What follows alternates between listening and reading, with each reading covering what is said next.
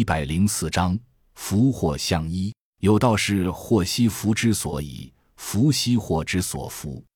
人生中从来都是祸与福互相依存、互相转化。坏事可以引出好的结果，好事也可以引出坏的结果。前面的路是黑的，谁又能说清未来在哪里呢？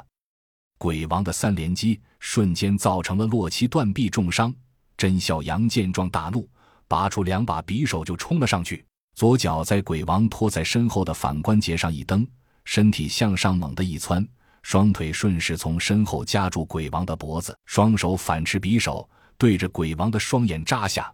噗呲一声，鬼王的右眼被扎个正着，瞬间被爆，左眼却在偏头间躲开了匕首。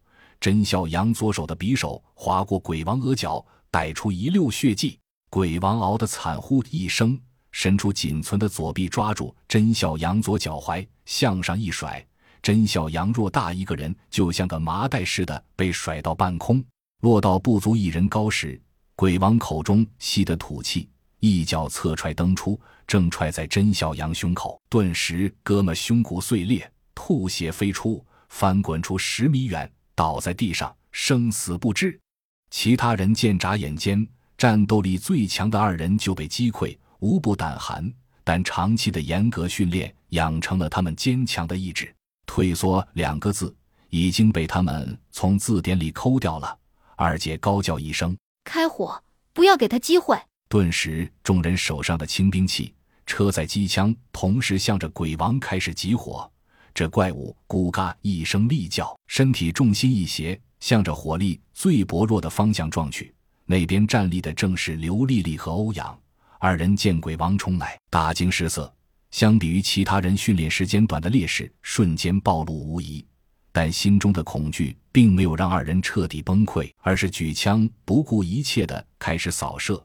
几颗子弹差点打到对面的特种战士。鬼王嘴角露出一个残忍的笑容，仿佛因为马上就能再次品尝到人类鲜血的滋味而兴奋不已，却不曾想。离二人还有七八米时，两人突然就地一趴，露出了身后的猛士运兵车，车顶上的 QBY 八八班用机枪开始了剧烈的呼啸，弹雨打在鬼王的身上，虽然他极力闪避，依旧擦出一道道血痕。鬼王大怒，向着猛士车直冲过去。操作机枪的小七机敏地脱离射击口，钻到了车里。鬼王跃到车顶。左臂沿着射击口猛塞进去，企图抓住那个打疼了他的小爬虫，将其碎尸万段。但他绝不曾料到这一抓会招来什么结果。